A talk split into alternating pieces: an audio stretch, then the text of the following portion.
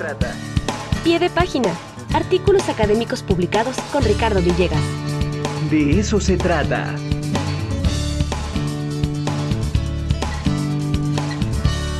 Ahora sí, saludamos con muchísimo gusto. Ya se encuentra Ricardo Villegas Tobar, coordinador de producción académica y visibilidad internacional de la BIEP. Ricardo, bienvenido, ¿cómo estás? Muy buenos días. Hola Angie, hola Ara, ¿cómo están? Muy buenos días, un gusto saludarles. Igualmente, Ricardo, pues vamos con el tema. ¿La ciencia realmente se está volviendo menos disruptiva? Así es, eh, pues les platico que la revista Nature eh, a principios de este año eh, publicó un artículo que está causando cierto revuelo entre la comunidad científica y es que, bueno, nosotros estamos muy acostumbrados a escuchar en los pasillos de las universidades, de los centros de investigación, escuchamos con mucha frecuencia que la ciencia eh, avanza y avanza cada vez más y más y esto es imparable. Y bueno, pues se publicó un artículo a principios de enero en el que dice, no, no es cierto, la ciencia no está avanzando eh, tanto como nosotros podríamos estar eh, creyendo y este artículo hace una demostración eh, matemática para evidenciar que pareciera ser que la ciencia no va caminando tan rápido. Y entonces, bueno, pues definitivamente esto está siendo tema de conversación entre los cafés que se toman los investigadores y por supuesto también aquí en este espacio queremos comentar qué es lo que está sucediendo.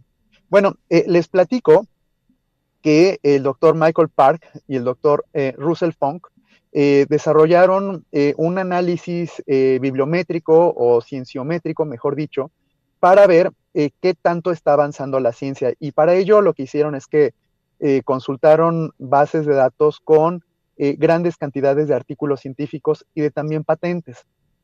Bueno, ¿qué es lo que hicieron?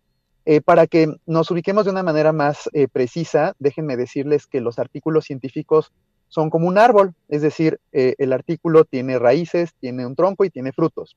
Bueno, pues en esta analogía que quiero hacer con ustedes, el árbol en sí, el tronco es el artículo y las raíces sería la bibliografía que está citando ese, ese tronco y los frutos serían aquellos otros artículos que están citando al tronco.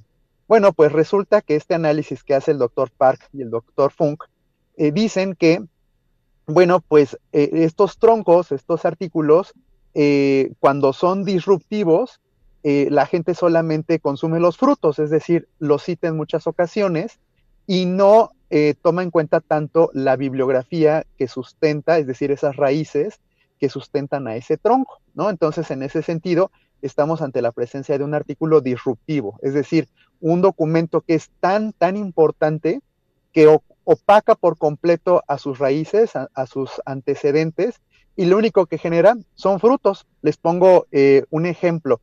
Cuando, por ejemplo, en 1953 eh, se puede hacer por primera vez la descripción del ADN por parte de Watson y de Crick, bueno, pues eh, lógico es que cuando se habla por primera vez del ADN es totalmente disruptivo, no se había pensado tanto en los antecedentes, sino cómo este nuevo tronco, este nuevo artículo, literalmente venía a crear toda una nueva disciplina. Y lo mismo sucedió, por ejemplo, en 1995, cuando los doctores Mayor y Kelos eh, pues se dieron cuenta o descubrieron que había un planeta orbitando una estrella similar al Sol y esto pues lanzó a la búsqueda de exoplanetas.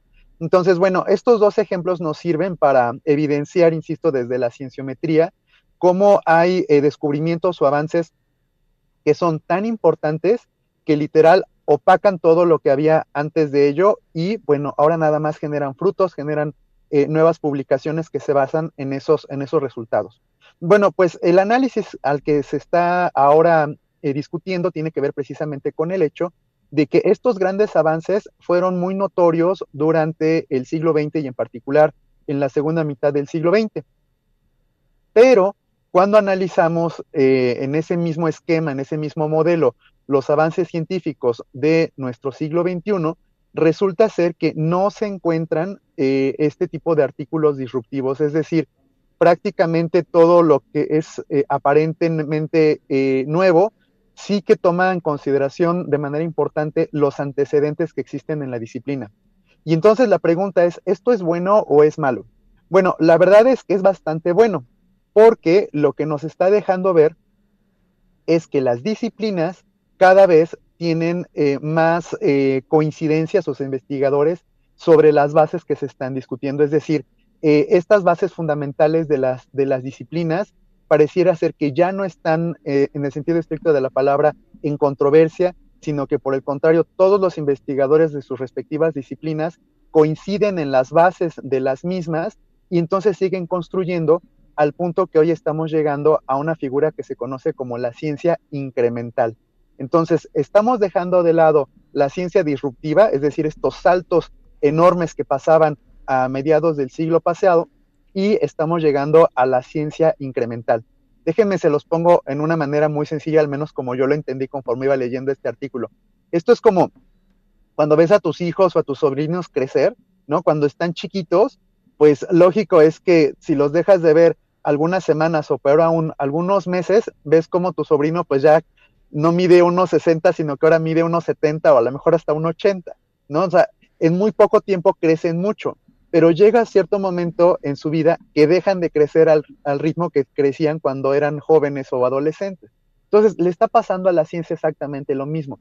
Ya no estamos viendo estos crecimientos espectaculares de 10 o 20 centímetros de altura, sino que estamos viendo crecimientos paulatinos que son incrementales, pero que también son constantes. Entonces, es un fenómeno que hoy se está comprobando eh, a nivel cienciométrico y que nos deja ver que en efecto las ciencias avanzan, pero no esperemos que estemos descubriendo el hilo negro todos los días.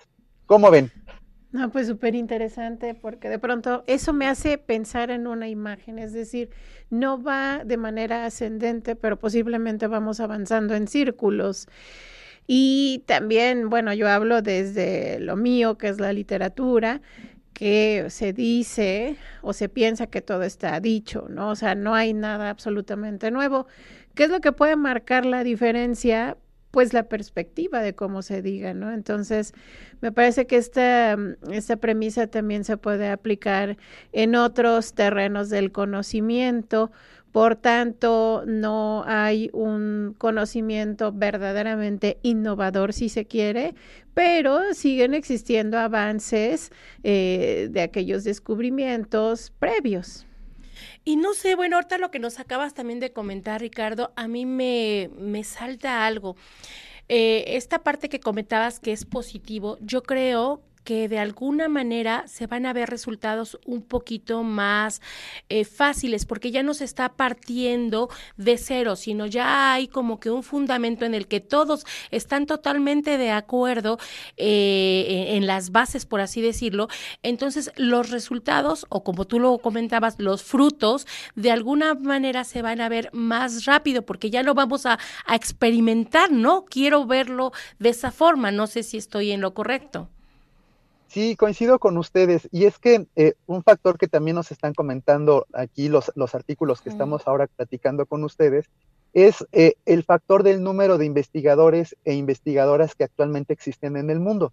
Si nosotros comparamos el número de investigadores de los años 50 con respecto al número de los que actualmente hay, pues por supuesto que hoy hay muchísimos más investigadores en todas las disciplinas y eso hace que, por un lado, pues haya cada vez más estudios sobre los fundamentos y, como decía Ara, bueno, pues se vaya ramificando de alguna forma el avance y cada uno de estos avances pues va siendo eh, más discreto, más eh, humilde, si se me permite la palabra, y ya no son eh, estos descubrimientos espectaculares, aunque claro, por supuesto, no quiero decir que no vayamos a ver en los próximos meses o años avances espectaculares. sabemos, por ejemplo, que hay pronósticos que nos dicen que para el año de 1900, digo, de 2050, muchos de los productos que se habrán de consumir en este momento no existen. Y eso quiere decir que tendrá que haber grandes avances, por ejemplo, en términos de ciencias de materiales, en términos de física, etcétera, etcétera. Pero bueno, pues estos al final del día, insisto, se van construyendo con el trabajo de día a día de los y las investigadoras. Pues hay que estar pendientes de, la ciencia porque como bien dices, ¿no, Ara? Eh, el avance va a continuar, va a continuar eh, de manera, si quieren, paulatina, ya no tan, tan este espectacular, como lo exacto. pensara, Así es. como en las Pero- películas, ¿no? Ajá, ajá, ajá. Pero el Así avance ahí, ahí va a seguir y, y quizás se va concretando un poquito y se vuelve un poquito más especializado, ¿no? Oigan, pero es que también, eh, no sé si aquí aplique esta palabra, pero se me ocurre un poquito de refritos, ¿no? Eh, y, en, ot- y en manifestaciones culturales vemos esto, eh, por ejemplo, en la música. De pronto ya estamos inundados de la versión de tal canción de los ochentas, de los noventas. Entonces no hay novedad. Y, y pareciera que entonces esta falta de innovación o esta ausencia más bien de innovación se replica en otras esferas, como en lo cultural también, ¿no? Pues vamos a estar pendientes eh, a ver qué, qué, qué viene, qué viene precisamente con estos avances científicos. Muchas gracias, Ricardo. Un abrazo, que estés muy bien, saludos. Gracias, Abrazos. igualmente.